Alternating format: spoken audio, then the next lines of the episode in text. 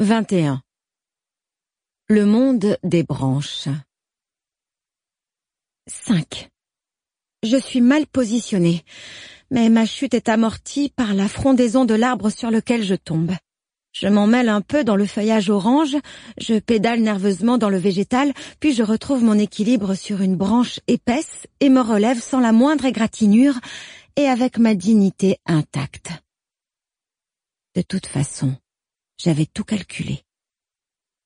Pythagore tombe plus maladroitement, mais lui aussi parvient à se raccrocher aux branches souples.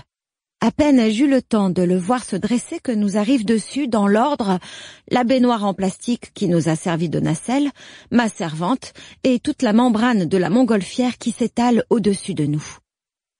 Enfin, J'entends la voix de Nathalie et accours dans sa direction. Même si je suis égoïste, je tiens à ce que ma servante reste opérationnelle. S'aidant de ses mains, elle se dégage de la toile de la montgolfière. Elle a les cheveux ébouriffés et quelques écorchures, mais je comprends que la vaste toile a ralenti sa chute. Nous nous retrouvons tous les trois perchés en haut d'un arbre, installés dans la nacelle, quand celle-ci se met à vaciller. Nous n'avons que le temps de nous extirper avant qu'elle bascule dans le vide, retenue par les cordages emmêlés dans les branchages. Nathalie entreprend de descendre le long du tronc avant que la nacelle ne dégringole complètement. Autant Pythagore et moi sommes souples et légers, autant elle est lourde et malhabile. Soudain, alors que je suis au niveau médian du feuillage de l'arbre, je vois jaillir face à moi deux oreilles poilues, suivies d'une tête de rat. Heureusement, l'être que je découvre n'a pas une fourrure grise, mais rousse, presque rouge, et est doté d'une énorme queue fournie. Un écureuil. On dirait qu'il n'a jamais vu de chat, ou en tout cas qu'il n'en a jamais vu qui tombait du ciel pour le rejoindre dans les frondaisons. Il ne semble ni hostile, ni effarouché. Comme à mon habitude, j'essaie de lui envoyer un message bienveillant d'esprit à esprit.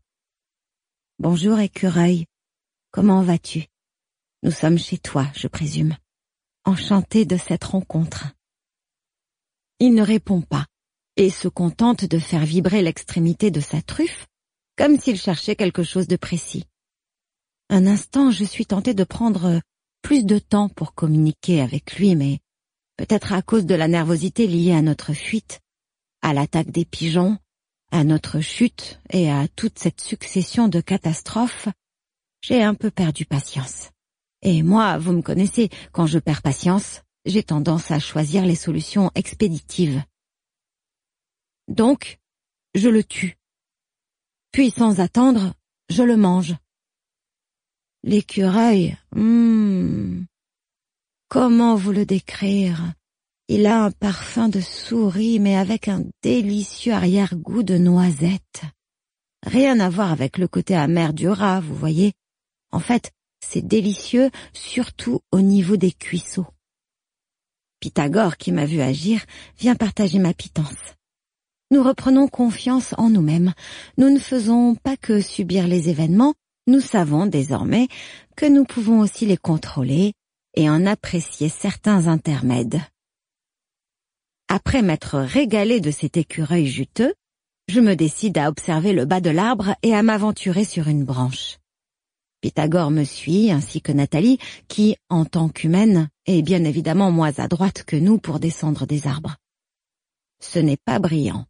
La pauvre dégringole dans le feuillage avant de rejoindre poussivement le sol en lâchant un gémissement de douleur. Ensuite elle se met en route en boitant un peu, sans cesser de maugréer dans son langage. J'entends alors la sonorité « Oh putain merde fais chier !» Je pense qu'il doit s'agir de ce que Pythagore appelle des expressions défouloirs humaines. C'est fragile, les humains. Et ça râle tout le temps. En tout cas, ils ne sont pas doués pour sauter avec élégance depuis les branches des arbres.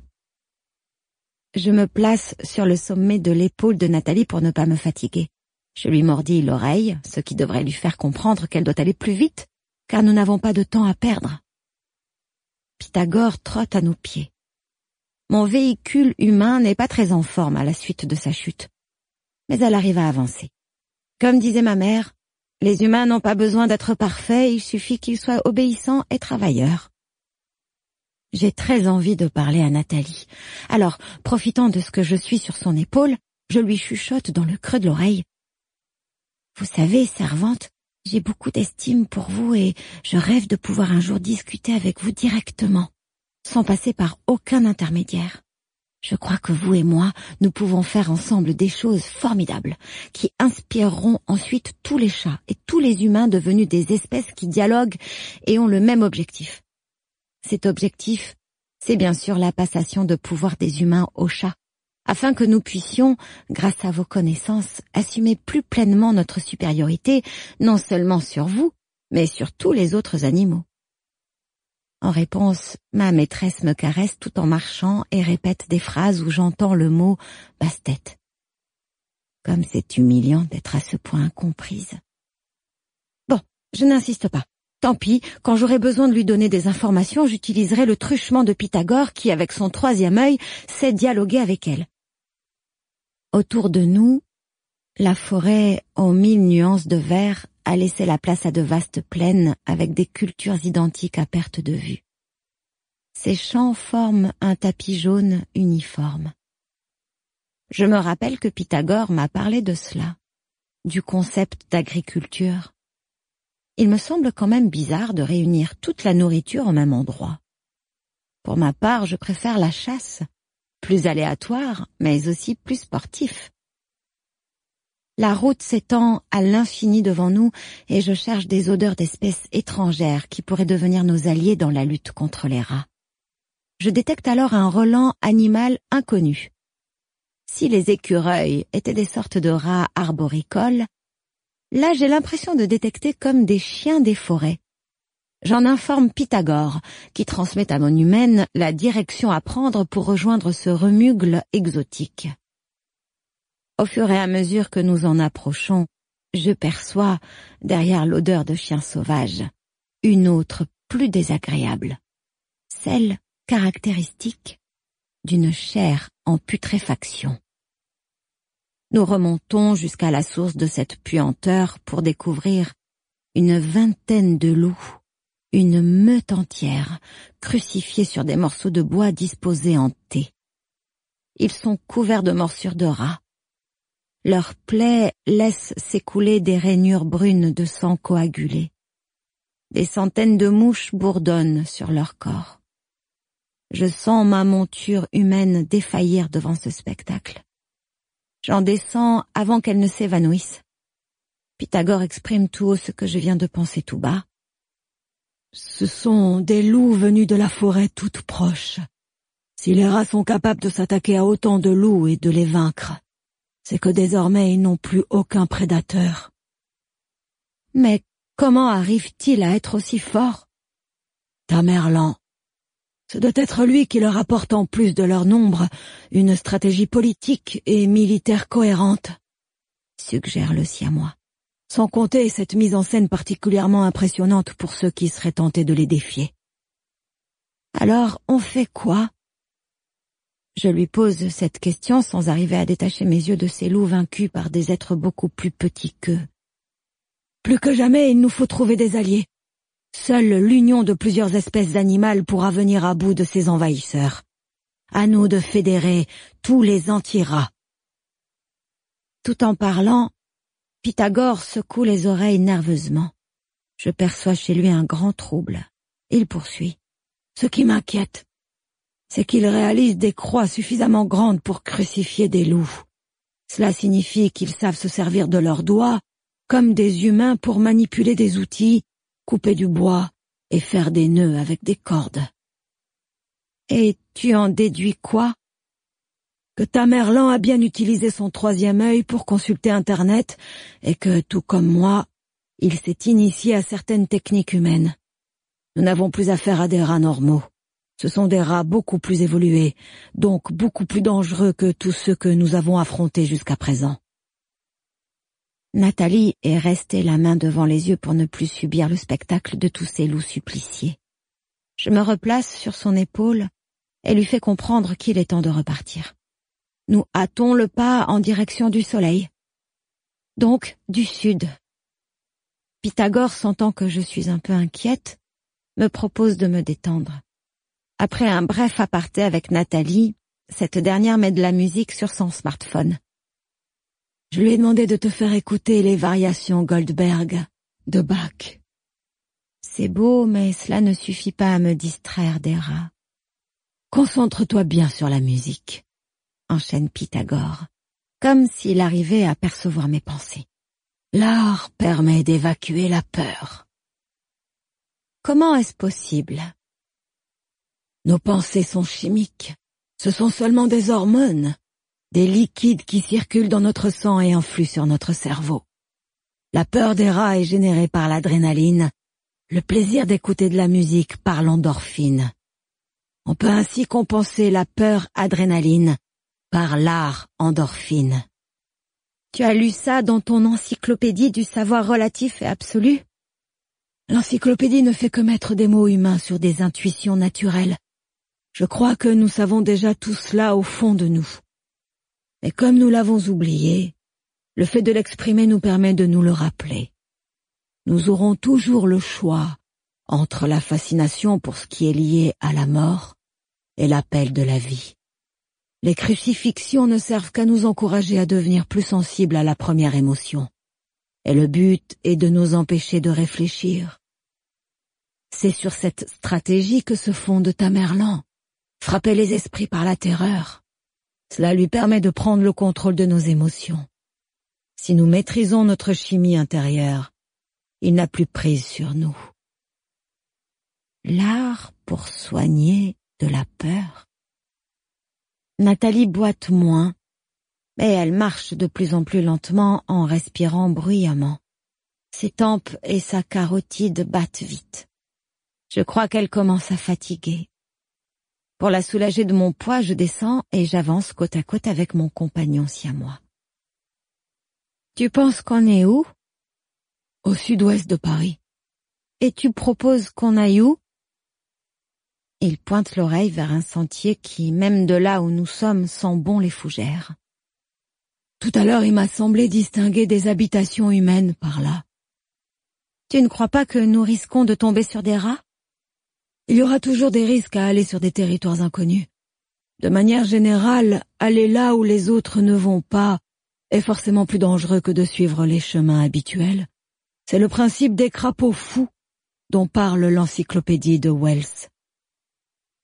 C'est quoi ton histoire de crapaud fou 22. Le syndrome des crapauds fous.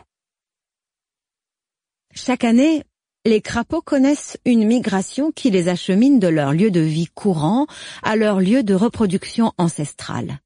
Cependant, parfois, entre deux migrations, une autoroute est construite par les humains, ce qui modifie l'habitat naturel des crapauds et les empêche de parcourir le chemin qui doit les amener à destination. Mus par leur instinct grégaire, les crapauds tentent alors malgré tout la traverser et se font le plus souvent tous écraser par les voitures lancées sur ces voies express. Évidemment, les crapauds ne sont pas à même de saisir que leur chemin de migration est devenu impraticable, et ils s'obstinent donc à l'emprunter, puisque c'est celui indiqué par leurs ancêtres.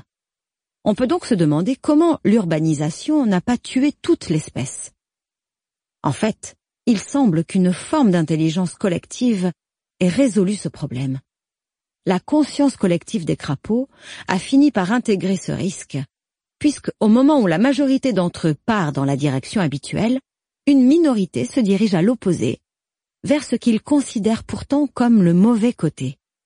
Et c'est parce que ce petit groupe dissident au lieu de prendre le chemin ancestral, à emprunter une voie tenue pour absurde, que toute l'espèce va pouvoir survivre.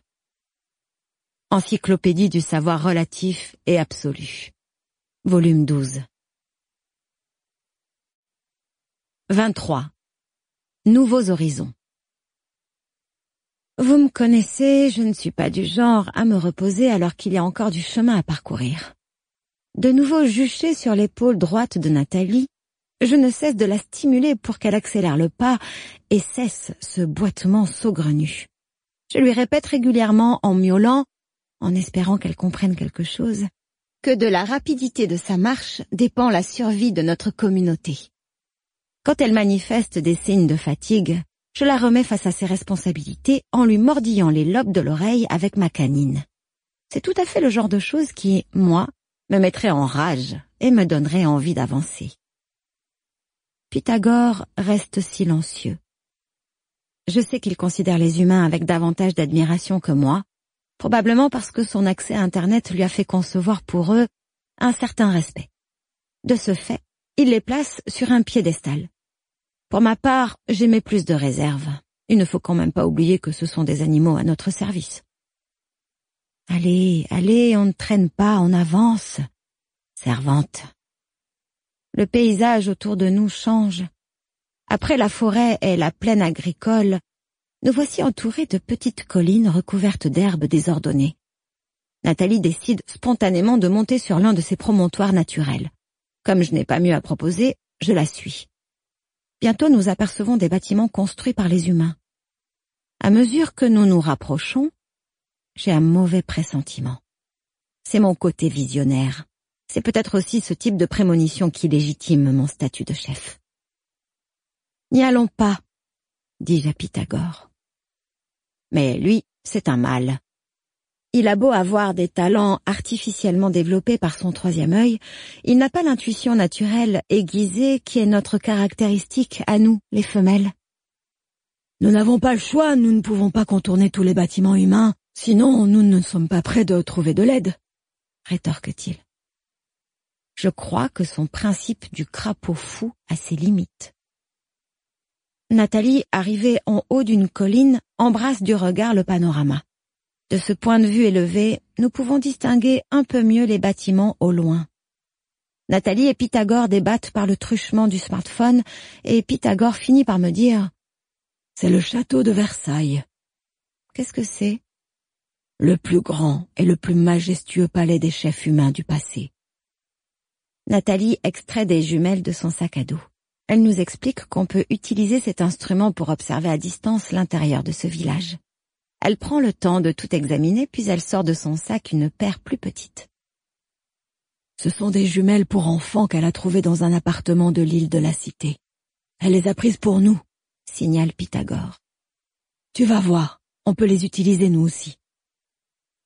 Il saisit l'instrument dans ses pattes et le coince avec ses coussinets pour le porter jusqu'à ses yeux. Il regarde un long moment. Je le sens nerveux. Cela grouille de rats, à mon tour, je veux voir aussi, dis-je dans un miaulement impatient. Je pose mes yeux devant les trous. Ma servante adapte les œilletons et soudain se produit quelque chose d'affreux. Je suis projeté au milieu d'une multitude de rats. Mon cœur s'arrête de battre. J'éloigne mes yeux de cet objet effrayant et me retrouve avec Pythagore et Nathalie à l'abri sur la colline. J'ai voyagé instantanément là-bas. Comment est-ce possible? Je remets mes yeux dans les binocles et me voici de nouveau entouré de rats. Je repousse l'instrument. C'est quoi ça? Ne t'inquiète pas, Bastet. C'est une illusion visuelle. Tu crois que tu es près de ce que tu regardes, mais en fait tu en es loin, explique le siamois. Je déglutis. Décidément, les humains ont su fabriquer avec leurs mains si bien articulées des appareils extraordinaires dont nous, les chats, devons à tout prix connaître les secrets. Nathalie, comprenant mon désarroi, me caresse le front et m'invite à regarder de nouveau dans les jumelles. Je prends une profonde inspiration et me replace face aux œilletons avec plus de sérénité. Nathalie dézoome, ce qui me permet une vision plus lointaine et panoramique. Je distingue le château de Versailles dans son ensemble. Ainsi, c'est cela que le rat prisonnier désignait comme une grande maison humaine. C'est en réalité un bâtiment immense. Je zoome. Grâce à ces jumelles magiques, je découvre tout en détail, comme si j'étais juste en face. Je vois des grilles, des statues, des murs décorés de sculptures, mais surtout une foule de rats qui occupent tout le rez-de-chaussée du château ainsi que la cour. La première information que je tire de cette observation aux jumelles est qu'il n'y a non plus des milliers, ni des dizaines de milliers, mais des centaines de milliers de rats. La deuxième, c'est qu'ils sont déjà très bien organisés. Au centre de la cour trône une pyramide de plusieurs mètres de haut formée de pierres rondes et beiges. Au sommet, une sorte de petite plateforme telle un belvédère. En regardant plus attentivement, je me rends compte que ce ne sont pas des pierres rondes. Non, ce n'est pas possible. Ce sont des crânes d'humains empilés. Un frisson d'angoisse me parcourt les chines. Je m'ébroue puis replace mes yeux dans les œilletons des jumelles. J'augmente encore le grossissement de l'image. J'aperçois bientôt un petit rat blanc porté par six autres rats. Tous s'écartent devant lui. Il gravit la montagne de crâne et s'installe au sommet pour se placer à l'avant de la petite plateforme. Cela ne peut être que lui. Donc, te voilà, Tamerlan. Il est plus petit que je ne l'imaginais. Ses yeux sont rouges, comme s'ils étaient remplis de sang. Je peux même distinguer, malgré la distance, son troisième œil fiché sur son front. Tout, dans son attitude, inspire l'autorité. D'ailleurs, tous les rats des alentours baissent les oreilles en signe de soumission. Le rongeur blanc siffle, et les rats lui répondent par un sifflement de même tonalité qui produit une vague sonore aiguë désagréable. Puis Tamerlan se dresse lentement sur ses pattes arrière et reste dans cette position verticale comme si elle lui était naturelle. Il siffle de nouveau, un ton au-dessus, et tous les rats se dressent eux aussi sur leurs pattes arrière en sifflant en écho. Il ne faut pas traîner ici, s'exclame Pythagore. Compte tenu de leur nombre, il a fort à parier que des sentinelles font des rondes. Si elles nous trouvent, je ne donne pas cher de nos fourrures. Je ne l'écoute pas, trop occupé à observer la scène qui s'offre à mes yeux.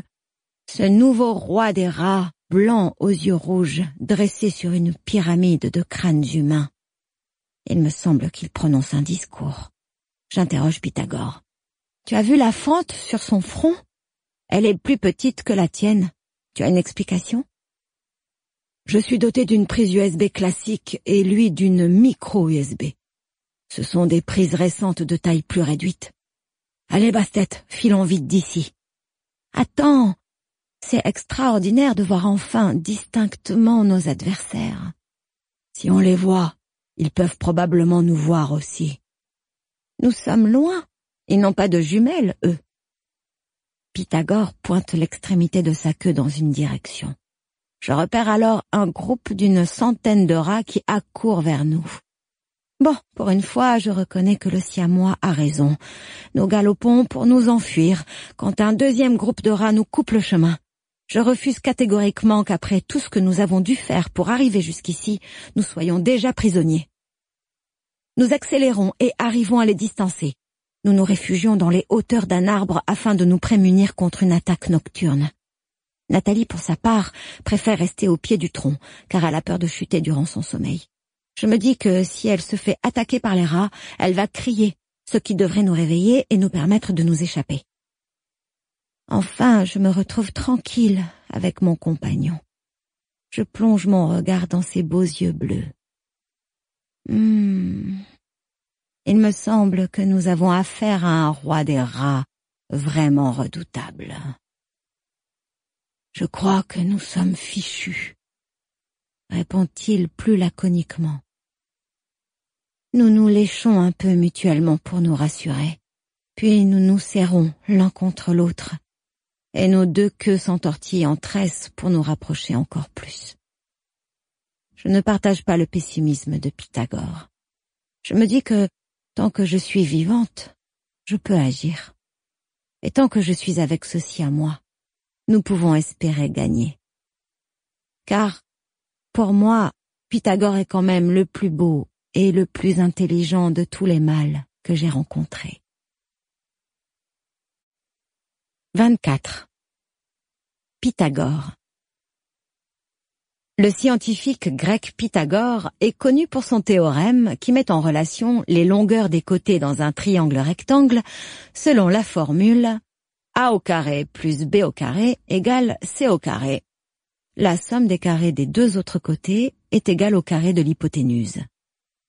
Mais le rayonnement de ce personnage ne s'arrête pas là. Déjà, il est le créateur des mots philosophie et mathématiques. C'est aussi lui qui a inventé la première gamme de musique. Sa famille était originaire de l'île de Samos.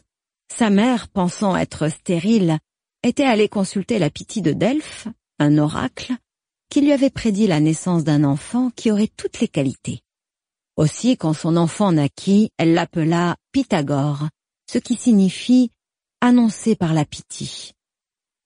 Pythagore est né en 570 avant Jésus-Christ. Tout jeune déjà, il était très beau et très sportif. À 17 ans, il était non seulement un virtuose de la harpe et de la flûte, mais il remporta plusieurs compétitions de pugilat, la boxe de l'époque, aux Jeux olympiques. Un jour, son père, qui était bijoutier, lui demanda de se rendre en Égypte pour livrer aux prêtres du temple de Memphis les bagues ciselées qu'ils avaient commandées. Le jeune homme profita de ce voyage pour être initié aux mystères égyptiens. Or, il se trouva que, au même moment, le pays fut attaqué par l'armée perse de Cambyse II.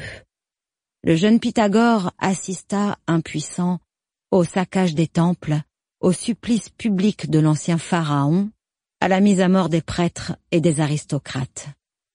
Il n'eut que le temps de fuir en Judée, l'actuel Israël. Là, il fut accueilli par des prêtres hébreux, qui l'éclairèrent sur la religion juive.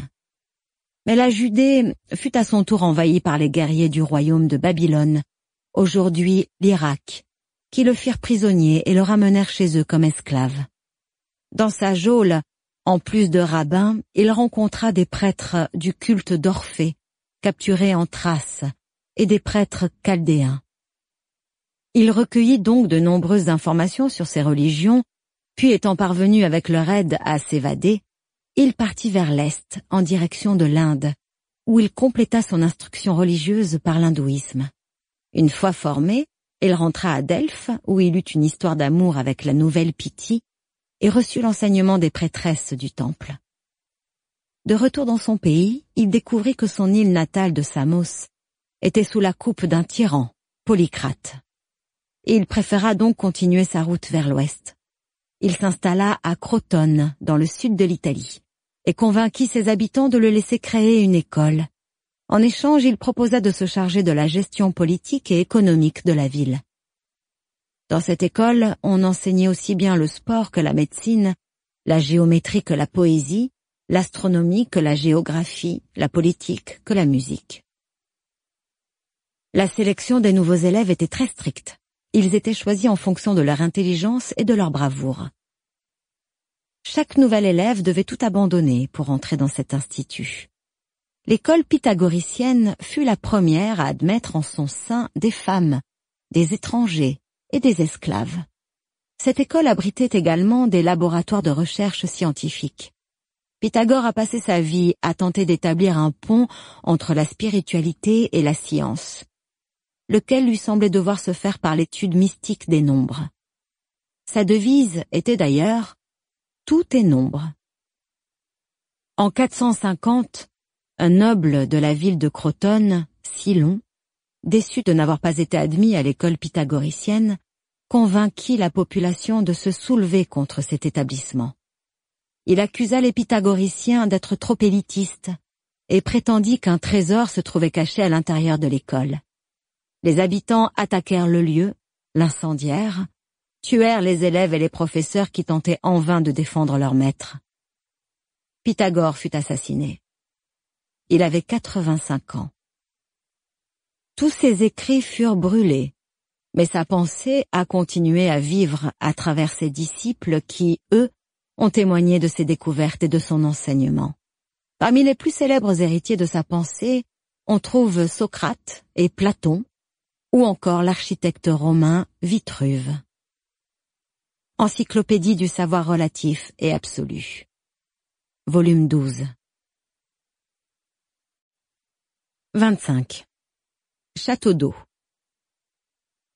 Ma mère disait toujours Quoi qu'il arrive, ce n'est pas en t'inquiétant que tu vas arranger les choses. Pourtant, je ne peux m'empêcher de sentir l'effroi doucement s'insinuer en moi. Après avoir vu les loups sacrifiés, la foule de centaines de milliers de rats, la pyramide de crânes humains de Versailles, leur chef aux yeux rouges dressé sur ses pattes arrière, j'ai l'impression que la situation est encore bien pire que je ne l'imaginais. Et ce sentiment ne fait que se confirmer au fur et à mesure que nous poursuivons notre voyage. Nous découvrons en effet des bourgades et même des villages entiers qui ont été ravagés par les rats, puis désertés. Cela signifie que les rats ne veulent même pas les occuper. Ils se contentent de tuer les populations qui y vivent avant de continuer d'avancer.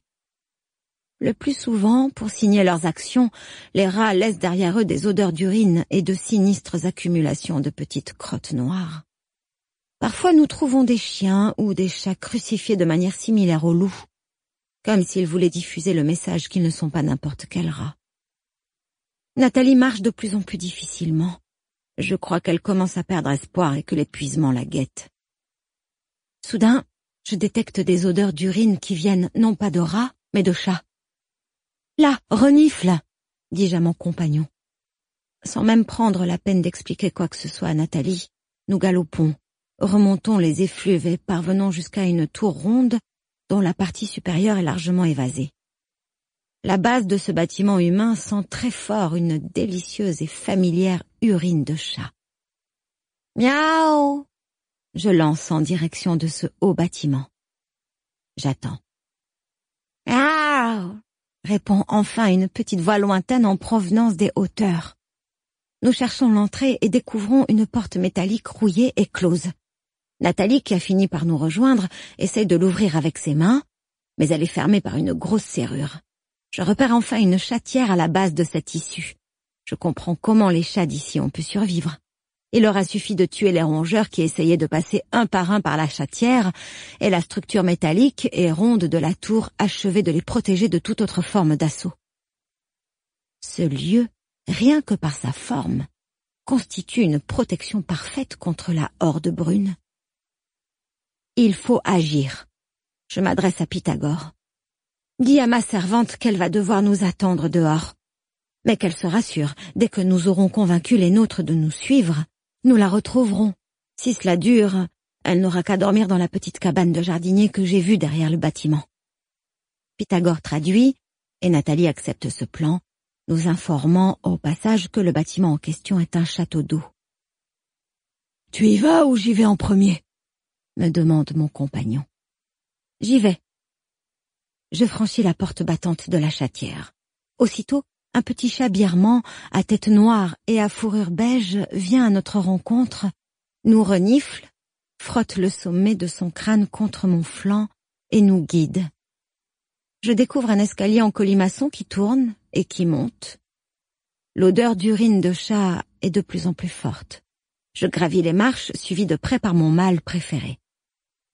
Cela sent bon le chat. Ils doivent être nombreux là-haut. L'escalier est interminable. La plus haute marche débouche sur un espace étonnant. Il y a là une coursive circulaire, au centre de laquelle s'étend un grand bassin d'eau verte, comme celle d'un marécage. Le long de la coursive sont entassés plusieurs centaines de chats. La surface du bassin central est à moitié recouverte de nénuphars, d'où surgissent parfois de petites grenouilles vertes et de bruyants crapauds noirs. Le birman nous guide vers un meuble sur lequel sont disposés plusieurs coussins qui forment une sorte de trône. Au centre, un chat se tient assis bien droit, entouré de femelles lascivement étendues, le ventre tourné vers lui, en signe d'offrande de leur corps. Il a les yeux fermés et une femelle lui lèche le dos. Ce mâle est spécial. Il est totalement dépourvu de fourrure. Sa peau est complètement lisse et rose, à la manière d'un humain. Je me tourne vers Pythagore, intrigué. À quelle race il appartient, celui-là? C'est un sphinx. Je n'en avais moi-même jamais vu.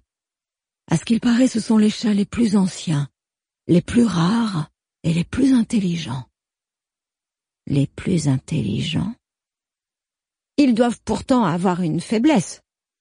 La résistance au froid. Sans fourrure, l'hiver doit leur paraître pénible. Le sphinx daigne enfin ouvrir ses yeux pour me regarder. Il me fixe de ses grands yeux bleus qui contrastent sur sa peau rose. Il a d'énormes oreilles hautes et larges. Je dois dire qu'il m'impressionne. Avec sa peau ridée et son museau dépourvu de vibrisses, il me fait penser à un très vieux chat, mais son odeur indique qu'il est pourtant jeune. À mieux l'observer, ce sphinx a un regard vraiment profond.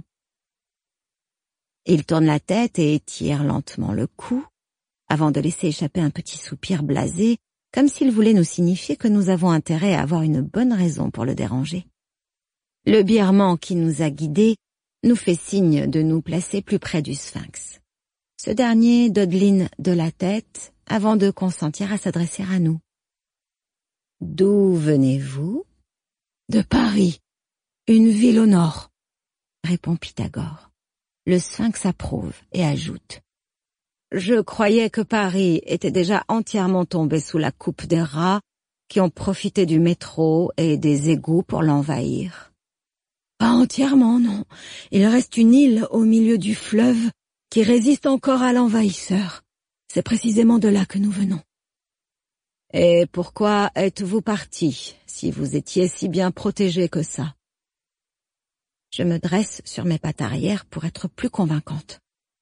Notre île est assiégée par des milliers de rats. Ils n'ont pas réussi à y pénétrer, mais nous y sommes enfermés.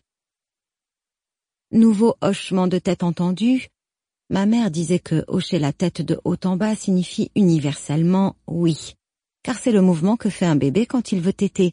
Par contre, il tourne la tête de droite à gauche quand il refuse de prendre le téton. Je ne sais pas si c'est dans l'encyclopédie du savoir relatif et absolu, mais il faudra que je le signale à Pythagore. Et comment, dans ce cas, avez-vous pu, vous deux, échapper à vos assiégeants? Par les airs. Pour la première fois, il semble déstabilisé ce qui se manifeste par le fait qu'il soulève une arcade sourcilière dépourvue de poils. Vous savez voler comme les oiseaux? Nos serviteurs humains ont conçu un vaisseau plus léger que l'air qui monte très haut, capable de transporter des chats. C'est ainsi que nous avons pu franchir le siège des rats. Il consent à me fixer avec plus d'attention. Et où avez-vous atterri? Près du château de Versailles, là où les rats sont tous réunis. Le sphinx soupire d'un air là, comme si toute conversation finalement l'indifférait. Nous savons qui est leur chef, dit Pythagore. Ah. Qui est-il?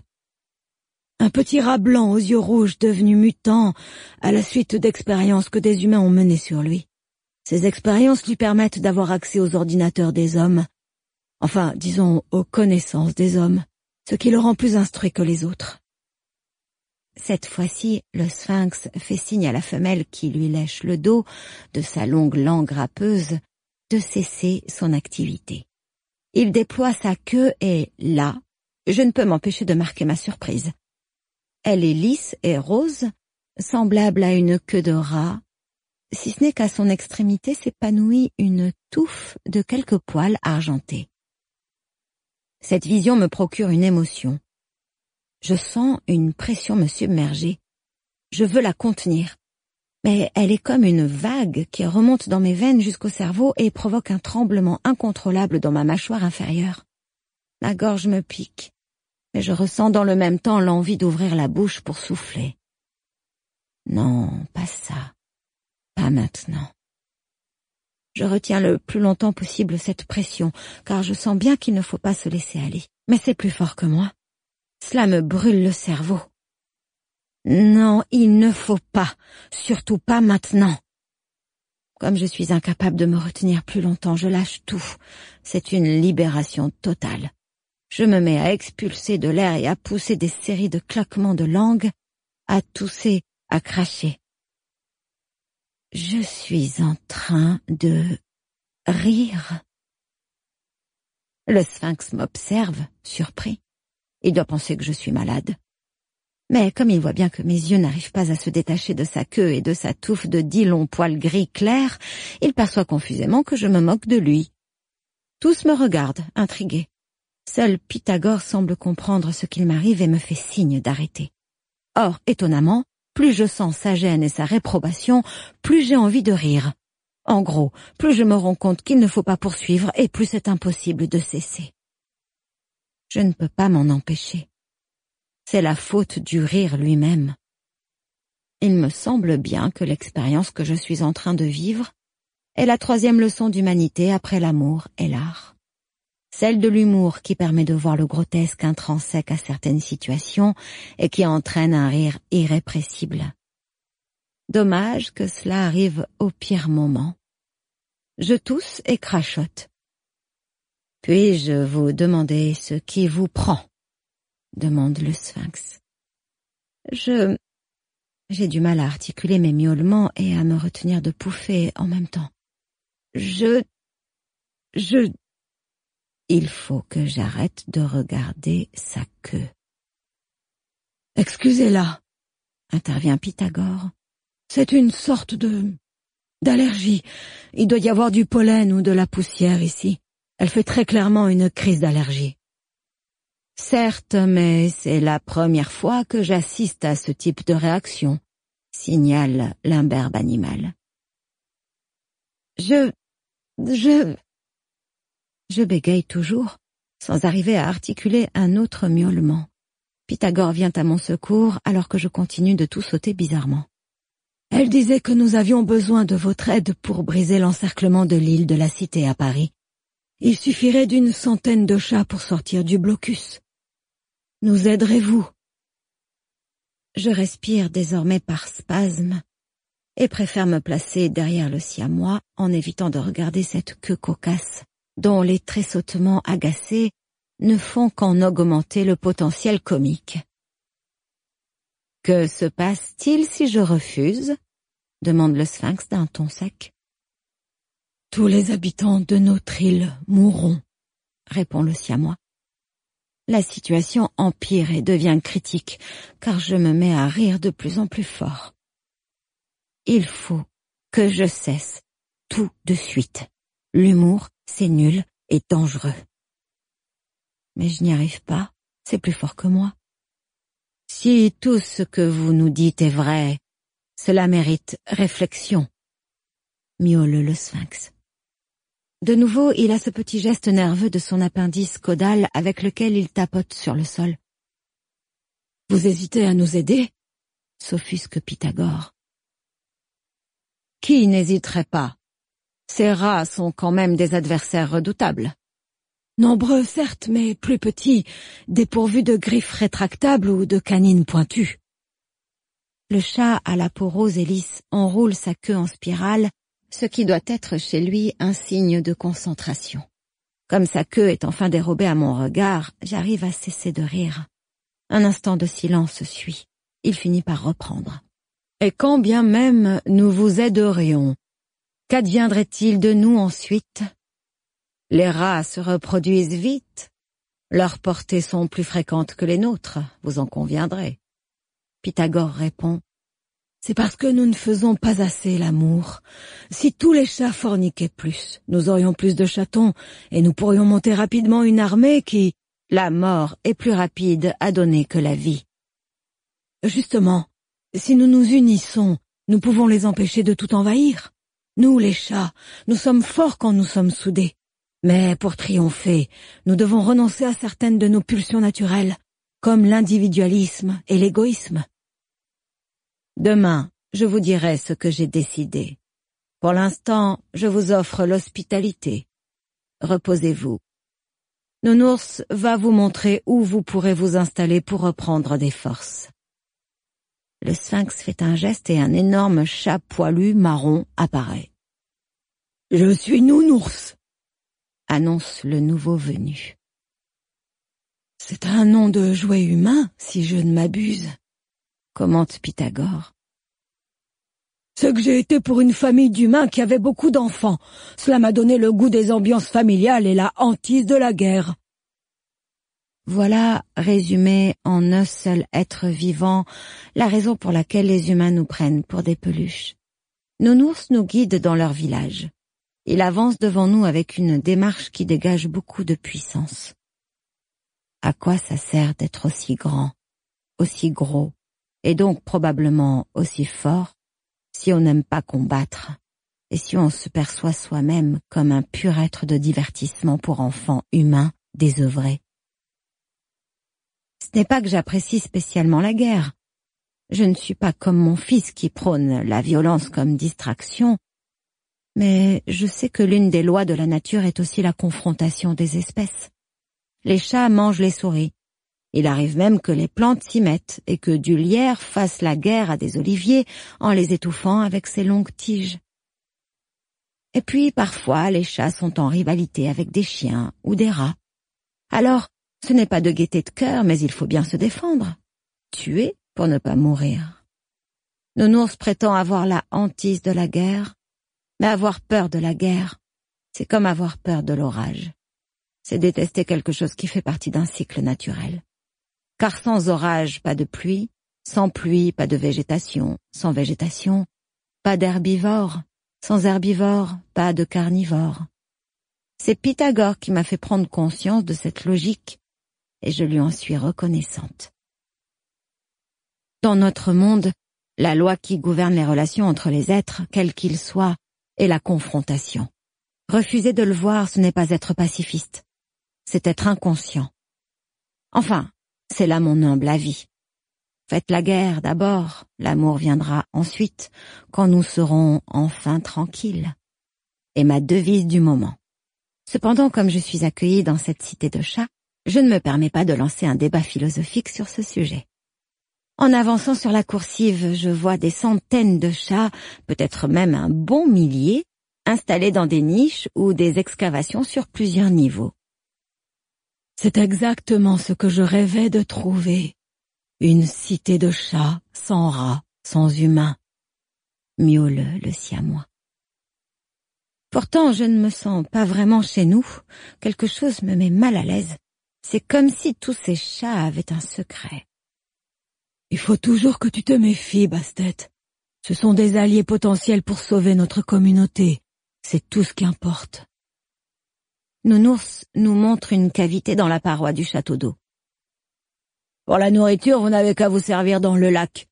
Je vous conseille de prendre plutôt des crapauds que des grenouilles, c'est plus goûteux. Lorsqu'il est parti, Pythagore lâche un soupir. Tu as failli tout gâcher. C'était plus fort que moi.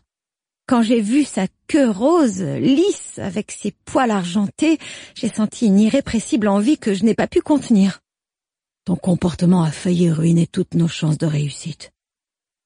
Tu crois que le sphinx l'a mal pris?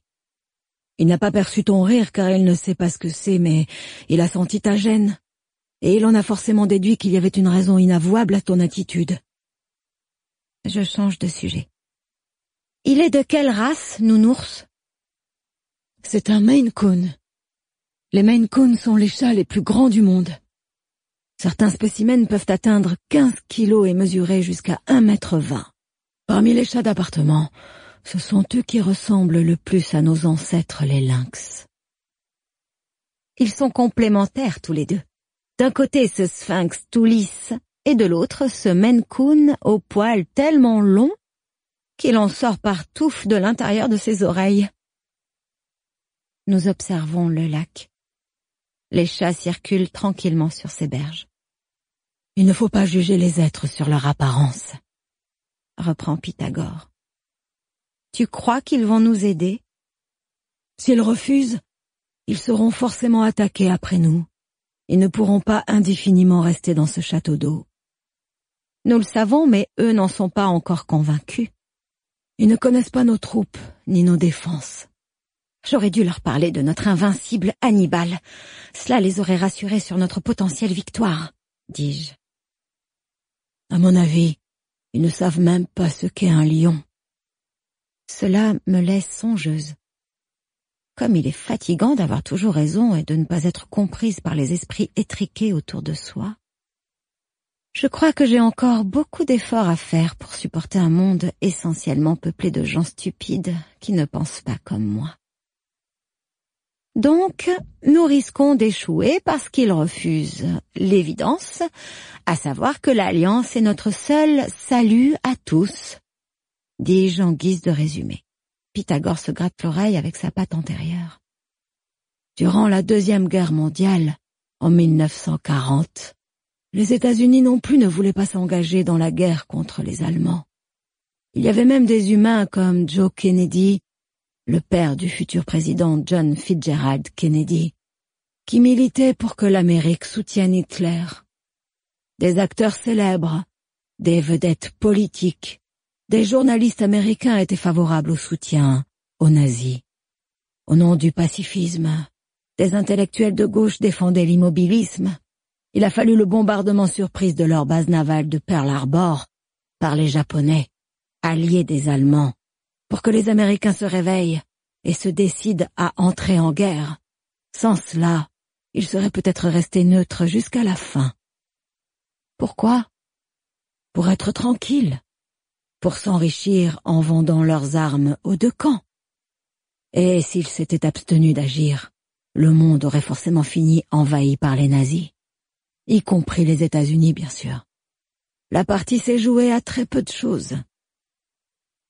Je ne sais pas à quoi précisément il fait référence avec son bombardement de Pearl Harbor et ses nazis, son Hitler, ses japonais, mais je crois comprendre l'idée générale. La lâcheté ne paie pas. Allons manger, j'ai faim, dit Pythagore en s'ébrouant pour se débarrasser de toutes ses pensées négatives. Mon compagnon siamois, qui n'a pas peur de l'eau, arrive à capturer quelques batraciens moins rapides que lui. Nous comparons le goût des grenouilles et des crapauds. Personnellement, je trouve que ces deux bestiaux ont tous deux un ignoble arrière-goût de vase.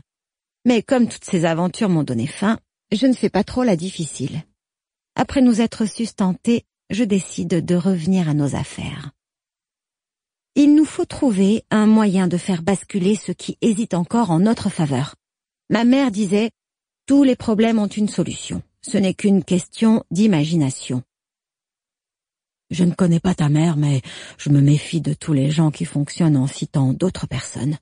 C'est précisément parce qu'ils n'ont pas assez d'imagination pour inventer leurs propres citations. Il insulte ma mère Il me nargue Il se moque de moi Je ne relève pas et me gratte à mon tour derrière l'oreille, puis commence à me lécher sur tout le corps. La patte postérieure gauche au-dessus de la tête, je me lèche le bas-ventre. Cela m'aide à me concentrer. Pythagore fait de même par mimétisme. Après un soupir, il me propose Dormons et on verra bien ce que le sphinx nous répondra demain. Déjà, il ferme les yeux et commence à ronfler. Ça, ce sont bien les mâles, toujours à s'endormir au moment où on a le plus besoin d'eux. Pour ma part, je sais que je n'arriverai pas à plonger dans le sommeil tant que je n'aurai pas trouvé une idée. Je déteste être là à attendre et à espérer. Ma mère disait toujours, si ton bonheur dépend des décisions que va prendre une autre personne, prépare-toi à être malheureuse. Et ne vous en déplaise, monsieur Pythagore, ma mère avait raison de dire cela, tout comme j'ai raison de m'en souvenir. Cette phrase-là est forte, et elle a su m'éclairer jusqu'à ce jour. Je ne dois pas être soumise au choix d'autrui, jamais ou en tout cas je dois me débrouiller pour influer sur celui qui prend la décision. Je n'attends rien de la chance ou de la gentillesse des autres. Ce sont eux qui doivent redouter mes choix. Pythagore dort de plus en plus profondément. Je vois qu'il rêve, car ses yeux bougent sous la fine peau de ses paupières. Sa queue est parcourue d'infimes spasmes. Il doit rêver de moi. Alors, je patiente jusqu'à ce que tout le monde soit assoupi. À force de vivre chez les humains, la plupart des chats ont oublié qu'ils sont des animaux nocturnes et dorment la nuit. Lorsque j'entends les ronflements des centaines de chats réunis dans le château d'eau, je m'aventure à petits pas hors de ma tanière. Je rejoins la niche du sphinx. Il dort sur son trône. À ses pieds, des femelles, les yeux également clos. Je les examine et constate que toutes sont moins belles que moi. Je m'approche du sphinx et le réveille doucement en lui léchant l'intérieur des oreilles. Je l'avoue, j'aime faire aux autres ce que je n'aime pas qu'on me fasse. Il ouvre un de ses yeux bleus. Là, Je sors le grand jeu, l'imparable technique pour séduire les mâles hésitants, spécialement breveté par moi-même. Je me retourne, je dandine un peu du bassin et je soulève par à coup ma queue pour lui dévoiler mon fondement. Je sais que mes glandes embaument toutes sortes de délicieuses phéromones sexuelles qui lui signalent que je suis d'humeur festive. Je me sens fleur exhalant son pollen pour séduire une abeille. Toutefois, il semble hésitant, ce qui confirme ma première impression. Les sphinx ont beau avoir la réputation d'être les plus anciens et les plus intelligents de tous les chats. Cela se retourne contre eux car cela les empêche aussi de prendre des décisions rapides. Je lui touche la truffe du bout de la mienne et lui lance dans un murmure ouaté. Viens, beau rose. Il hésite pour faire la guerre comme il hésite pour faire l'amour. Allez, je sais que tu en as envie, dis-je. Alors, j'utilise mon nouveau stratagème de séduction. Je le gratifie d'un petit coup de patte au museau et enfonce la griffe de mon index dans sa narine rose. Une goutte de sang perle, presque ton sur ton, rouge sur peau rose. Il manifeste son étonnement. Puis je baisse les oreilles en signe d'excuse et de soumission. Une gifle, puis une caresse. Rien de tel pour déstabiliser, puis pour prendre le contrôle et mon petit manège fonctionne. Il consent enfin à me renifler de plus près, avant de me faire signe de le suivre, probablement pour s'éloigner de ses femelles habituelles. Nous montons sur le rebord extérieur du château d'eau, et là, à la lumière d'une pleine lune resplendissante, il se décide à monter sur moi. Je préfère être clair. J'agis par stratégie. Je trouve cet individu particulièrement répugnant, mais si le salut de notre communauté doit passer par là, je suis prête à faire le sacrifice de mon corps. C'est mon côté martyr diplomate. À ma grande surprise, quand il entre en moi, je m'aperçois qu'il a un sexe très fin et dépourvu des petites épines qu'arborent les autres chats, pour, comme je vous l'ai déjà dit, évacuer le sperme de leurs prédécesseurs. Un sexe lisse pour un corps lisse. Un sexe comme une petite asperge. Je suis sur le point d'éclater de nouveau de rire, mais je me retiens, consciente de l'importance stratégique du moment. Je me concentre. Et pour rester sérieuse, je pense à Tamerlan. Mais les idées parasites se bousculent dans mon esprit. J'imagine qu'au lieu de son sexe, il utiliserait pour me pénétrer sa queue fine de rat, ornée de quelques poils au bout. Cette vision commence par susciter chez moi une impression désagréable, bientôt relayée par une impérieuse envie de m'esclaffer. Je dois rester sérieuse. Je m'aperçois que l'amour et l'humour sont deux notions incompatibles. Soit on rit, soit on jouit.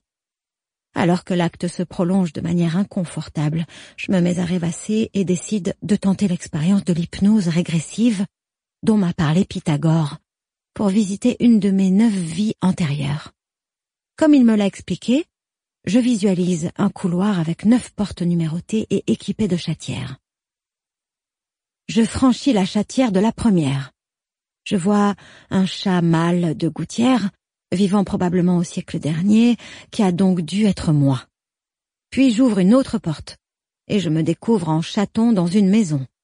Derrière une autre, je suis un chat sauvage dans une montagne, puis un guépard dans la savane. Enfin, derrière la dernière porte. Me voici projeté dans l'Égypte antique. Je porte un collier en forme de triangle, serti de pierres précieuses bleues et qui descend sur mon poitrail. Autour de moi, des foules d'humains déguisés en chats se prosternent en psalmodiant mon nom. Bastet, Bastet, Bastet. Je ne miaule même pas, me contentant de les contempler de haut. Puis, tous dansent sur une musique très rythmée, mâles et femelles humains mélangés à mâles et femelles chats. Et tous ces êtres sont heureux, tout à la joie de me vénérer. Basse-tête, basse-tête, basse-tête C'est une sensation extraordinaire, mais qui ne dure malheureusement pas longtemps. À peine le sphinx a-t-il jailli dans mes entrailles il me fait comprendre qu'il souhaite s'en tenir là et ne pas enchaîner avec une seconde saillie. Ah, Les mâles. Quels égoïstes. Mon plaisir semble lui être totalement indifférent. Il ne pense qu'au sien. Je suis tenté de le frapper de nouveau, mais je me rappelle que c'est pour préserver ma communauté de l'île de la Cité que je fais tout ça, pas pour me détendre. Je cache donc ma frustration, et sans insister davantage, je reviens dans l'infractuosité qu'on nous a allouée. Je réveille Pythagore et lui signifie que j'ai envie de lui, tout de suite. Au lieu de me satisfaire, il m'interroge. Où étais-tu? Là où je pouvais faire pencher la balance en notre faveur. Tu as retrouvé le sphinx. Ne me dis pas que tu t'es accouplé avec cet individu. Tu es jaloux En guise de réponse, ses oreilles se rabattent vers l'arrière. Scandalisé, j'enchaîne. La jalousie, ce n'est pas un sentiment de chat, c'est un sentiment d'humain. Je n'appartiens à personne. C'est incroyable. À force d'être connecté aux humains, tu deviens possessif comme eux. Mais enfin, toi et moi nous voyageons ensemble, nous vivons ensemble, nous faisons tout ensemble. Et alors, cela implique nécessairement que tu aies l'exclusivité sur moi? Pourquoi devrais-je me limiter à toi alors que précisément j'aime la nouveauté et la diversité? Tu es mon mal de référence, mais je vois plus loin et je suis capable de gérer ma sexualité en fonction non seulement de mon désir, mais aussi des intérêts collectifs. Mais enfin, ce sphinx est hideux. Sans poils et avec toutes ses rides, il est monstrueux. Tu te crois beau? Ma réplique est partie sans que j'y réfléchisse. Visiblement, elle avec ses Pythagore. Ses oreilles tombent encore plus bas, sa queue est agitée de petits mouvements nerveux. Je... je... je me crois en tout cas plus beau que lui, c'est certain. Ça y est, il en fait une affaire personnelle. Bien sûr, il a raison, objectivement Pythagore est charmant et le sphinx repoussant. La meilleure défense étant l'attaque, je rétorque. Donc, j'avais raison. Tu es jaloux comme un humain primitif qui croit que les femelles sont des jouets que l'on possède. Le sentant désarçonné par ce reproche, j'enchaîne en articulant exagérément. Écoute-moi, animal primitif et prétentieux. Les êtres ne sont pas faits pour appartenir à qui que ce soit, a fortiori nous, les chattes. Nous sommes faites pour être libres. Puis j'ajoute radouci, tu as de la chance, je ne t'en veux pas d'être jaloux. Allez, fais-moi l'amour, cela devrait te détendre. Et pour clore le débat, je lui montre mon bassin. Et là, devinez ce qu'il fait. Il refuse la saillie. Je m'insurge. Mais pour qui tu te prends, Pythagore? Tu te crois unique et irremplaçable? Tu crois que parce que ton nom est celui d'un illustre humain, tu vaux autant que lui? Tu n'es qu'un chat. Si à moi, qui plus est. Et non, ce n'est pas du racisme, mais il faut quand même mettre les choses au clair. Ce que je fais, je l'ai fait dans l'intérêt de tous. La fin justifie les moyens, c'est toi qui me l'as appris. Il ne me répond pas, affiche son air de chaton vexé, me tourne le dos et fait mine d'aller se recoucher dans son coin. Bon, tant pis, je n'insiste plus. Fatigué de devoir m'occuper des susceptibilités de tous ces mâles, je m'endors. Au moment de fermer mes paupières, une pensée me traverse. Si j'ai ri, cela signifie que j'ai compris ce que c'est que l'humour. J'ai donc déjà accédé à une connaissance sur les trois dont Nathalie prétend qu'elles sont nécessaires pour fonder un nouvel ordre mondial. Il ne me reste plus qu'à maîtriser l'art et l'amour. J'espère, concernant ce dernier sujet, que Pythagore va arrêter de bouder. C'est quand même avec lui que je dois créer ma communauté idéale. Il me semble même parfois que cet amour que je lui porte se rapproche de l'amour avec un grand A qu'évoquait Nathalie. 26. Histoire de la sexualité. Les plus anciens dessins érotiques datent de la préhistoire. Il s'agit de gravures réalisées par l'homme de Cro-Magnon il y a 35 000 ans. On peut y voir des hommes faisant l'amour avec des femmes, mais aussi avec d'autres hommes et même avec des chèvres et des brebis. Chez les anciens Égyptiens, les femmes avaient le droit de choisir leur partenaire. La zoophilie était encore tolérée et l'historien grec Hérodote rapporta même avoir vu, lors d'une cérémonie religieuse, une prêtresse faire l'amour avec un bouc devant ses fidèles. L'inceste était lui aussi autorisé au sein de la famille royale, afin de préserver la pureté de la lignée. En revanche, la population devait s'abstenir de rapports sexuels pendant les 72 jours suivant la mort du pharaon. Dans la Grèce antique, on considérait que les rapports sexuels avec les femmes avaient pour seule utilité de faire des enfants. La sexualité raffinée était réservée aux relations entre hommes. Lorsque Alexandre le Grand épousa la fille de Darius, il embrassa sur la bouche, devant le parterre des spectateurs, deux de ses généraux qui étaient connus pour être ses amants. Dans la culture grecque, on considérait par ailleurs qu'avoir un petit pénis était un signe d'intelligence, alors qu'un gros pénis signalait la bêtise. C'est pour cela que la plupart des statues représentant des hommes nus arborent un sexe de taille exagérément réduite. À Rome, il était interdit de faire l'amour durant la journée. L'acte était autorisé le soir, quand les corps nus étaient cachés par l'obscurité.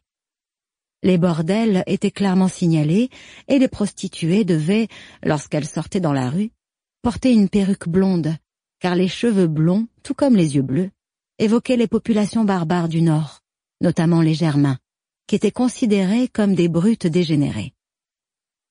Cette blondeur permettait de distinguer les prostituées des honnêtes femmes, toutes brunes. Au Moyen Âge, en Europe et dans la plupart des pays, la religion régissait la sexualité. Pour le christianisme de cette époque, les rapports sexuels n'avaient comme objectif que la reproduction. La sexualité n'était autorisée qu'après le mariage, dans la position du missionnaire, l'homme se plaçant face à la femme, les lundis, mardis, jeudis et samedis. Faire l'amour en levrette, l'homme derrière la femme, avant le mariage ou le mercredi, le vendredi ou le dimanche, était considéré comme un péché qui pouvait même mener à l'excommunication. De même, les relations sexuelles étaient prohibées les quarante jours précédant les grandes fêtes religieuses, Pâques, la Pentecôte, Noël. Il était interdit enfin de s'unir lorsque la femme avait ses règles, lorsqu'elle était enceinte, et durant les quarante jours suivant la naissance du nouveau-né. Pour éviter les écarts de conduite et les accouplements en cachette, les prêtres mettaient en garde les populations en prétendant que de telles pratiques augmentaient les risques de fausses couches, d'hémorragie mortelle à l'accouchement et de naissance de nouveau-nés infirmes ou mal formés. À partir du XIIe siècle, des étuves commencèrent à faire leur apparition dans les villes. C'étaient des bains publics municipaux, et bien vite tous ces corps nus face à face dans un lieu chaud entraînèrent des rapprochements. Cependant, avec la diffusion des maladies sexuellement transmissibles, notamment la syphilis, ramenée d'Amérique par les premiers conquistadors espagnols, la religion catholique fit du zèle. Le pape obligea les rois à faire fermer les étuves et les prêtres firent vœu de chasteté alors que jusque-là, il leur était seulement interdit de se marier.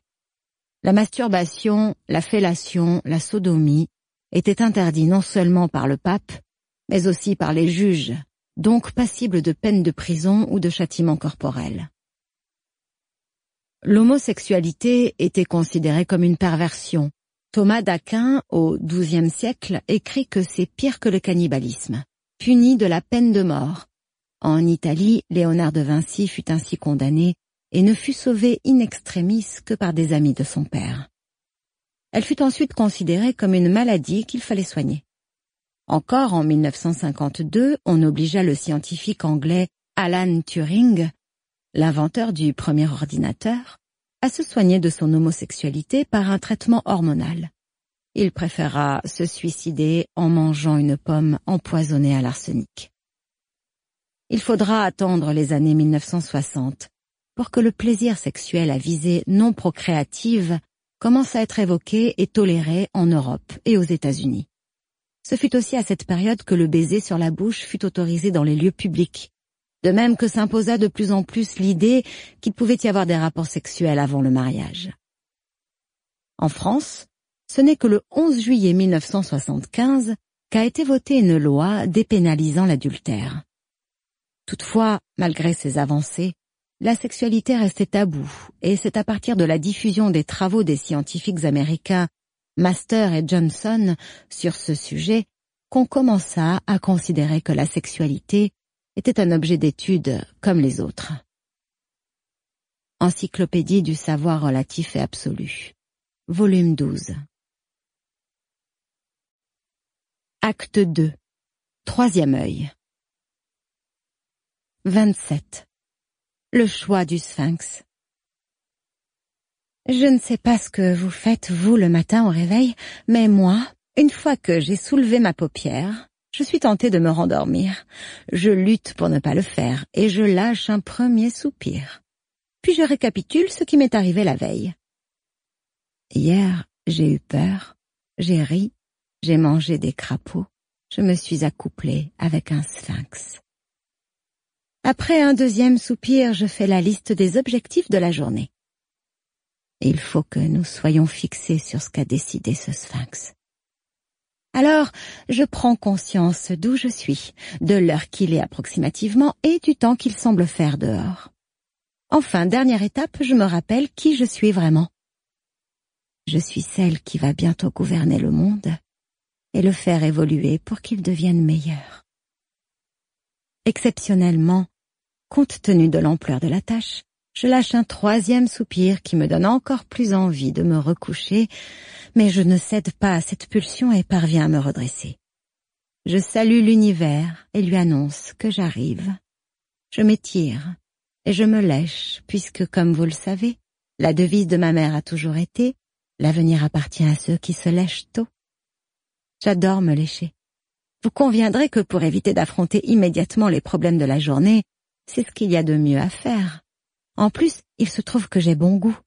Je termine mes ablutions en plaçant ma patte gauche derrière mon cou pour me nettoyer vraiment bien partout.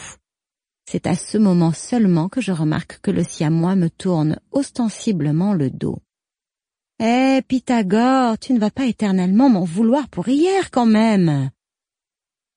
Il ne prend même pas la peine de me répondre et sort trottiner sur la large coursive autour du lac vert. Il me snob. Arrête de faire ton fier. Tu ne peux pas m'ignorer après tout ce qu'on a traversé ensemble comme épreuve. Il marche sans même se retourner et agite sa queue comme pour dire Tu peux toujours parler autant que tu veux, tu ne m'intéresses plus. C'est donc sans nous dire un mot que nous rejoignons la tanière du sphinx, installée comme la veille, entourée de sa cour de femelles. Cela sent tellement fort les hormones que j'en ai les yeux qui piquent. Le sphinx déguste un moineau qui a dû avoir le malheur de s'approcher pour boire dans l'eau de la citerne. Il a beau être distingué, il mange très bruyamment et très salement. De petites plumes volaient autour de ses babines. De nombreux chats nous ont rejoints pour assister à notre entrevue. Le sphinx nous fait enfin signe d'approcher et s'adresse à nous la bouche pleine. J'ai examiné tous les aspects de votre requête, déclare-t-il en préambule. Il laisse passer un long moment, pendant lequel il continue de dévorer l'oiseau. Je m'impatiente. Et on peut savoir ce que vous avez décidé? Il inspire profondément, puis répond dans un soupir. Si je résume la situation, et si ce que vous dites est vrai, ma chère Bastet, il y aurait donc d'un côté quelques centaines de chats et d'humains coincés sur une île, encerclés et affamés et de l'autre des centaines de milliers de rats unis autour d'un chef intelligent. C'est bien cela. Oui, mais quant à nous, nous sommes précisément 931 chats. Alors, certes, nous pourrions vous aider, mais la véritable question que je dois me poser est qu'avons-nous à y gagner? Et de même, vous devez vous interroger.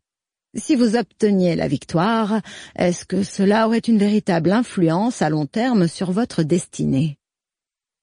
Il déroule sa queue, probablement pour voir si je vais encore être prise d'une crise d'hilarité. Étrangement, cela ne me fait plus rien. Il enchaîne. Notre aide n'aurait que des effets temporaires. Nous sacrifierions de nombreuses vies pour seulement un court répit avant l'inéluctable. C'est-à-dire? Voyons, Bastet, il faut être réaliste. Même si nous triomphions des rats, ils reviendraient et finiraient par gagner. À un infime signe de tête qu'il fait, les chats des premiers rangs s'avancent. En tant que chef de meute, il faut que je prévoie le futur et que je protège ma communauté des dangers à venir. Mais, désolé, si je regarde les choses en face, je dois bien dire que je ne crois pas en un avenir, nous les chats, mais plutôt en un avenir, eux les rats. Cependant, les affronter serait le moyen de... Ce serait inutile. Même en admettant que nous gagnions une bataille, nous ne remporterons pas les suivantes. Nous ne pouvons pas gagner la guerre contre les rats bastet parce que nous ne sommes pas assez nombreux. Je commence à sortir et à rentrer les griffes machinalement, ce qui chez moi est un signe d'agacement profond. Il va me mettre en colère. Je ne sais pas vous, mais moi, je ne supporte pas qu'on ne soit pas d'accord avec moi. Et donc, donc, nous ne vous aiderons pas. Tranche le sphinx. Eh bien, tant pis, dit Pythagore. Viens, Bastet, on s'en va. Nous n'avons plus de temps à perdre ici. Les chats tout autour de nous se font menaçants. Certains nous bloquent déjà le chemin pour nous empêcher de fuir par l'unique escalier en colimaçon. Le sphinx s'arrête de manger il repousse dédaigneusement le moineau qu'il a à moitié déchiqueté. Il nous observe et joue avec sa queue rose terminée de trois poils argentés. Cela ne me fait plus rire, comme quoi l'humour est tributaire du contexte. Par contre, si j'ai bien compris, la résistance de votre communauté contrarie le roi des rats, reprend-il. Le sphinx déploie sa queue rose du bout de laquelle il tapote le bord de son trône. Si nous vous livrons à ce Tamerlan, il nous en sera peut-être reconnaissant et nous verra comme des collaborateurs potentiels. Vous n'envisagez quand même pas de nous livrer à l'ennemi, dis-je, incrédule. Il faut me comprendre, je privilégie notre intérêt. Je gère ma meute, vous gérez la vôtre. Il n'y a rien de personnel, vous auriez probablement fait exactement pareil à ma place. Trahir sa propre espèce ne me viendrait même pas à l'esprit. C'est immoral. Pourquoi me parlez-vous de morale? C'est une notion humaine, ça. Chez les chats, il n'est question que de survie. Or, je pense que nos chances de survie seront nettement améliorées si nous vous donnons à vos ennemis les rats. Je fixe un à un chaque chat présent dans la foule. J'identifie les autres espèces que m'a appris à reconnaître Pythagore et dont j'ai retenu les noms précis. Le tibétain, l'abyssin, le birman, le chartreux, le devon rex, le japanese bobtail, le british shorthair, le javanais, le norvégien, le persan, le scottish fold. Ils ont tous le regard fuyant. Comme ils sont minables. Si les mâles continuent à me décevoir, je vais commencer à fréquenter des femelles. Je l'ai déjà fait, et je peux vous le dire, les sensations sont différentes, mais intéressantes. Elles proposent des préliminaires plus longs, alors que les mâles toujours pressés ne savent pas bien vous préparer. Cependant, ce n'est pas le moment de réfléchir sur la sexualité. Nounours s'approche de nous et nous fait signe de le suivre. Le sphinx miaule depuis son trône. Sachez qu'il n'y a rien de personnel dans ce choix. Vous voulez savoir le fond de ma motivation? Je peux l'avouer. Nous avons peur. Pythagore s'insurge. Vous n'êtes pas seulement des lâches. Vous êtes des collabos. Je vous réponds ce que Winston Churchill a dit lorsque le ministre Chamberlain a signé les accords de Munich qui offraient la Tchécoslovaquie aux nazis. Vous avez voulu éviter la guerre au prix du déshonneur. Vous avez le déshonneur et vous aurez la guerre. Personne ne comprend à quoi il fait référence, ni même ce que cette phrase veut dire, mais on sent tous que, pour le siamois, c'est une insulte terrible. Le sphinx ne semble pas trop affecté. J'ai connu un chat angora qui dormait tout le temps. Il s'appelait justement Winston. Quand il se réveillait, il ne pensait qu'à manger. Si votre Winston ressemble au Winston que je connais, il n'est pas très courageux. Je m'aperçois que ma première impression négative sur ce sphinx était la bonne. Et en plus, il est un culte. Cela m'oblige à réviser mon jugement sur notre espèce. Il semblerait que tous les chats ne soient pas fréquentables. Avant que nous ayons esquissé le moindre geste de fuite, nous sommes emportés par une troupe d'une vingtaine de chats plus grands et plus costauds que nous qui nous serrent de près pour nous forcer à descendre les marches et à avancer. Nous entendons alors un grand rugissement. Ce n'est pas Hannibal, mais l'orage. Une lumière blanche traverse un instant les trous béants du toit de la citerne, puis la pluie commence à tomber. Les grenouilles et les crapauds coassent de joie. L'eau du lac se couvre de petits points d'impact des gouttes, le sphinx se met à l'abri, mais les chats nous poussent vers l'escalier en colimaçon. Ils veulent que nous sortions alors qu'il pleut. Je sais que je vous ai déjà dit que je détestais la pluie, mais ce que je ne vous ai pas encore dit, c'est que je la déteste tellement que je peux perdre mes poils par grosses touffes rien qu'à l'idée d'être mouillée. J'ai bien peur que prévenir le sphinx de cette particularité ne m'attire pas sa pitié. Je crois qu'il n'en a plus rien à faire de moi. C'est dit, la prochaine fois que je rencontrerai un sphinx, non seulement je serai méfiante, mais en plus, je me refuserai à lui, même s'il insiste. 28. Le chat sphinx Les chats sphinx sont des animaux surprenants. Par leur aspect d'abord, puisque leur absence de fourrure en fait des chats nus. De plus, ils ne sont pas issus de croisement. Leur peau dépourvue de poils n'est pas due à une mutation génétique ou à une volonté humaine. Les sphinx ont toujours été ainsi. On en trouve même des représentations dans les gravures égyptiennes et aztèques datées d'il y a plus de 3000 ans. Mais la population de sphinx, avec le temps, a tendu à se raréfier ils ont officiellement réapparu à l'issue d'une portée venue du Canada, qu'un éleveur français fit venir à Paris en 1983. Il présenta cette race à l'exposition féline au pavillon Baltard et établit ainsi le standard de la race baptisée Sphinx. La tête du sphinx est triangulaire, ses pommettes sont saillantes, son crâne plat, ses oreilles très hautes et très larges, ses yeux ronds. Il a un ventre rebondi, une queue fine que l'on compare souvent à un tentacule de pieuvre. Sa peau est beaucoup plus épaisse que celle des autres chats, ce qui donne au sphinx un toucher peau de pêche, et il n'est pas rare que l'animal présente des plis. Le sphinx transpire beaucoup de tout son corps, à la différence des autres chats qui ne transpirent que des coussinets. Son absence quasi totale de pilosité le rend sensible aux coups de soleil, les sphinx n'aiment pas la solitude et sont beaucoup plus sociables que les autres chats. Dans un groupe composé de plusieurs espèces, les sphinx prennent souvent le leadership naturellement. Comme leur intelligence est supérieure, ils n'ont guère de difficulté à s'imposer. Les sphinx sont très affectueux avec les humains. Alors que la plupart des chats se contentent de s'asseoir sur les genoux des hommes, le sphinx aime venir sur leur épaule pour frotter sa tête, ou même les lécher. Les sphinx n'ont jamais de comportement agressif. Et tandis que la plupart des chats se signalent par leur indépendance, les sphinx se révèlent d'une grande fidélité à des personnes précises. Autre particularité des sphinx, leur énorme appétit. En effet, en l'absence de fourrure protectrice, il leur faut beaucoup manger pour se réchauffer et stocker des calories, surtout en hiver. Encyclopédie du savoir relatif et absolu. Volume 12. 29. Prisonnier des chats.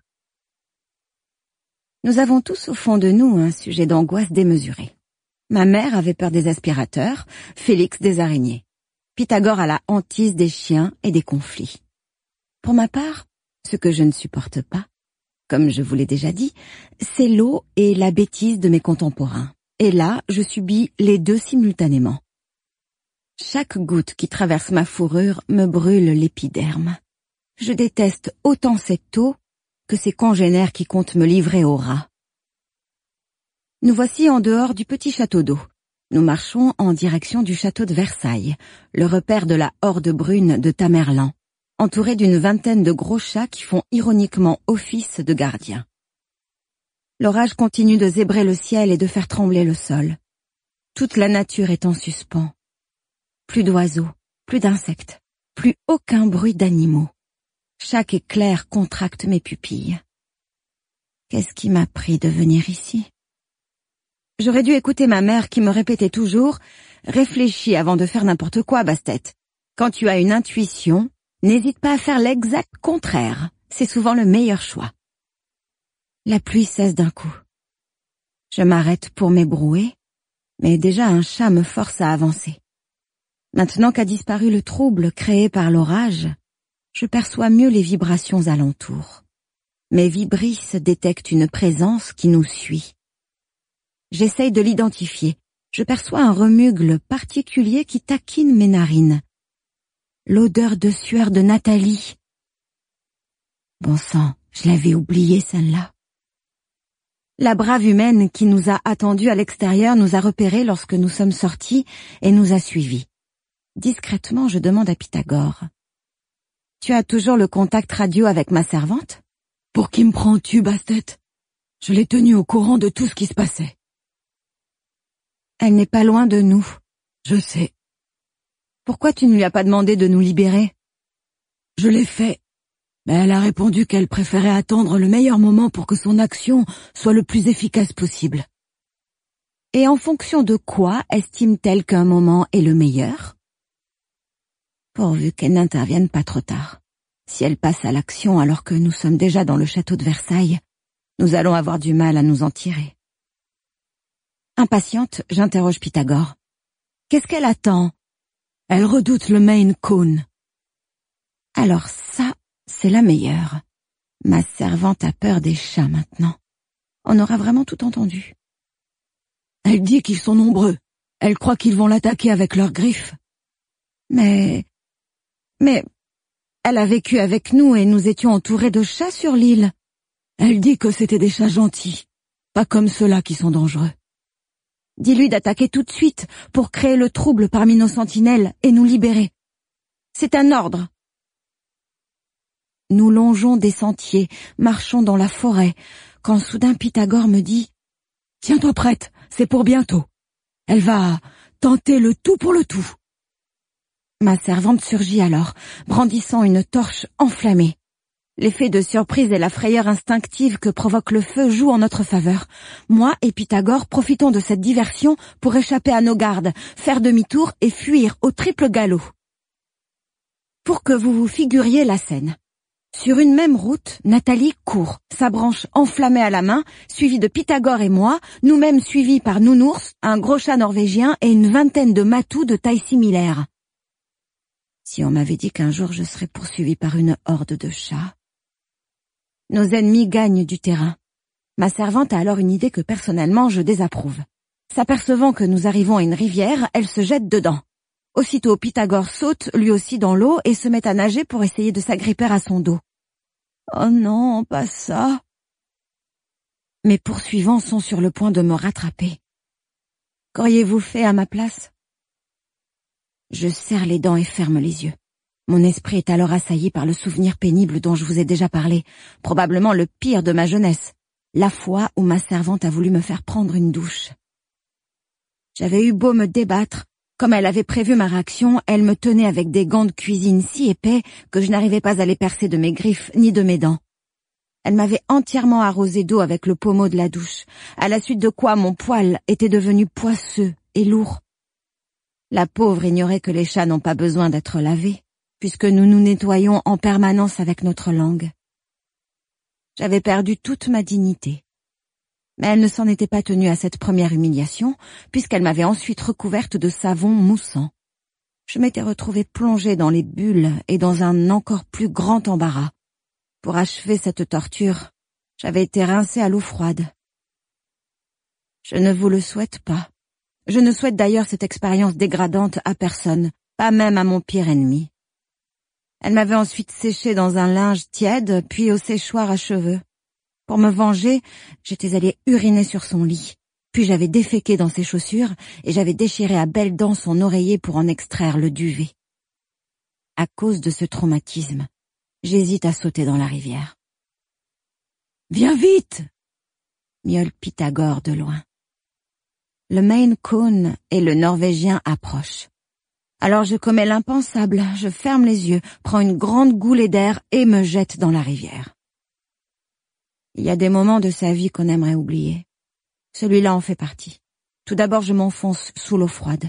Mes pattes sont mouillées, mon ventre est mouillé, mon menton est mouillé. L'horreur. J'agite mes membres dans tous les sens pour éviter de couler. C'est là un bon réflexe, car de fait, je remonte, et même si, en ouvrant grand la bouche, je bois un peu la tasse et tousse, je parviens quand même à aspirer un peu d'air tiède revivifiant. Comme cette sensation de froid mouillé est désagréable et indigne de moi, une masse glacée et humide oppresse mon corps. À force de brasser l'eau, je découvre que, tant que je n'interromps pas mes mouvements, je peux maintenir ma tête à la surface. Je tente de rejoindre ma servante lorsque j'entends derrière moi un gros plouf. C'est le Maine Coon qui, à son tour, s'est jeté dans l'eau et nage pour me rattraper. Contrairement à moi, il ne semble pas du tout redouter l'élément liquide. D'autres gros chats le suivent, mais il reste loin derrière. Nounours, lui, nage avec la rage de me rattraper. Cependant, la masse de ses longs poils le freine. Le courant de la rivière nous emporte tous. Nathalie, Pythagore juché sur ses épaules, nage une brasse régulière similaire à celle d'une des grenouilles que nous avons mangées la veille. Derrière eux, j'invente une nage. Je m'aperçois ainsi que lorsque je brasse l'eau avec mes pattes antérieures en même temps qu'avec les postérieures, j'avance plus vite. Quant à ma queue, que je tenais jusque-là au-dessus de l'eau, elle me sert désormais de gouvernail. Après les nuages dans la montgolfière, je découvre un nouvel élément, l'eau. Deux endroits où je n'aurais jamais pensé aller. Finalement, nager se révèle moins effrayant et compliqué que ce que je craignais. Si vous n'avez jamais nagé, je vous donne le truc. Passé le premier instant de pure panique, il faut respirer, tendre le cou pour bien sortir la tête au-dessus de l'eau et prendre des grandes inspirations en rythme avec son mouvement de patte. Je m'habitue à cette situation et me dis que je viens de surmonter ma phobie. Lorsque soudain, je reçois un coup de patte sur la queue. Nounours a réussi à me rattraper. Deux autres chats derrière lui s'approchent eux aussi dangereusement. Oh non, pas une bataille navale de chats. Je suis trop occupée à nager pour lui rendre ses coups, et je me contente d'essayer de l'aveugler en lui projetant de l'eau avec ma queue. Mais cette manœuvre ralentit ma progression et je vois Pythagore et Nathalie s'éloigner de moi. Le Maine Coon se rapproche. Tout à coup, se produit un événement inattendu. Apparaît devant nous, dans l'eau, un vortex. Une spirale liquide se met à tournoyer pour s'enfoncer dans un cône sombre. Au début, je ne porte que peu d'attention au phénomène, mais plus je m'approche de ce tourbillon, plus je me retrouve attiré, puis aspiré. J'ai beau me débattre, cette fois-ci je m'enfonce dans le gouffre aquatique, passe sous la surface des flots. C'est dans ces infimes secondes qu'on s'aperçoit que finalement si on a peur de quelque chose, c'est peut-être parce qu'au fond de soi, on sait que cette chose nous est fondamentalement néfaste. Je n'aimais pas l'eau, j'avais raison de ne pas l'aimer. J'ai eu tort de croire que je pouvais me réconcilier avec cet élément. La substance liquide et froide pénètre dans mes poumons. Je me débat, mais je sais que cela ne sert plus à rien. La rivière entre en moi à mesure que j'entre dans la rivière. Bon. Eh bien, voilà, ma dernière heure est venue. C'est maintenant que je dois mourir. Je ne sais pas si vous êtes déjà mort, mais c'est vraiment une expérience difficile à décrire. Je visualise mon corps transparent qui monte vers un tunnel de lumière qui se trouve haut dans le ciel. Mes parents sont là et m'attendent. Bonjour maman, Papa n'a jamais eu beaucoup d'importance dans ma vie. Veux-tu rester avec nous ou veux-tu revenir sur Terre? me demande pourtant ce dernier. Ai-je le choix? On a toujours le choix. Demande-toi seulement si cette vie-là est terminée ou si tu as encore des choses à y faire. Eh bien, Il y a encore dans cette vie des choses qui comptent pour moi. Ma communauté de l'île de la Cité, Pythagore, Angelo, et même ma servante humaine. Ah, c'est bien de penser à ceux que tu aimes, dit ma mère dans un murmure d'approbation. Mais compte-t-il un peu ou beaucoup? Je ne sais plus très bien. Réfléchis. Tu serais prête à y retourner pour les retrouver? Oui. Nous parlons du destin de ton âme. Pèse bien ta réponse. Veux-tu dire oui peut-être ou oui assurément? Maman, je suis fatiguée. Tu peux pas décider pour moi, toi qui sais toujours ce qu'il faut faire. La vie et la mort ne peuvent être que des choix personnels. Fais ton choix. Ensuite, tu assumeras ta décision sans te plaindre. 30. Le fatalisme. Le mot fatalisme vient du latin fatum, qui désigne le destin déjà écrit. Selon la doctrine fataliste, il ne sert à rien d'effectuer des choix, puisque de toute façon, tout ce qui nous arrive relève d'un scénario préécrit dont les étapes ont été fixées par un système supérieur, que ce soit la nature, les dieux, Dieu, voire les lois de l'histoire. Dès lors, aucune expérience ne peut être considérée comme négative, mais seulement comme une péripétie parmi d'autres que nous vivons tel un rouage du scénario supérieur. Si l'on est fataliste, on renonce aussi à la notion d'injustice, pour y voir seulement un nécessaire enchaînement d'événements vécus plus ou moins confortablement par chacun. Il ne sert donc à rien de se plaindre. Il ne sert à rien de se battre. Il faut accepter le monde tel qu'il est, sans vouloir tenter de le modifier. Il faut supporter la souffrance, l'adversité, le malheur, qui ne sont que des mises à l'épreuve de notre caractère. Dans son traité du Fatum, Cicéron a écrit Si ton destin est de guérir de cette maladie, tu guériras, que tu aies appelé ou non le médecin. De même, si ton destin est de n'en pas guérir, tu ne guériras pas, que tu aies appelé ou non le médecin. Parmi les six maîtres indiens du bouddhisme, Makali Gosala, né en 484 avant Jésus-Christ, défendait le fatalisme Niyativada. Il affirmait que les actions n'ont aucun effet, qu'elles soient bonnes ou mauvaises, aucune pratique religieuse ni aucune dévotion ne modifie quoi que ce soit. On atteint de toute façon tous la délivrance automatiquement une fois le cours de l'existence épuisé. Cette déclaration fut cependant contredite par le Bouddha Siddhartha Gautama, qui pour sa part croyait que nos choix avaient un impact direct sur notre karma.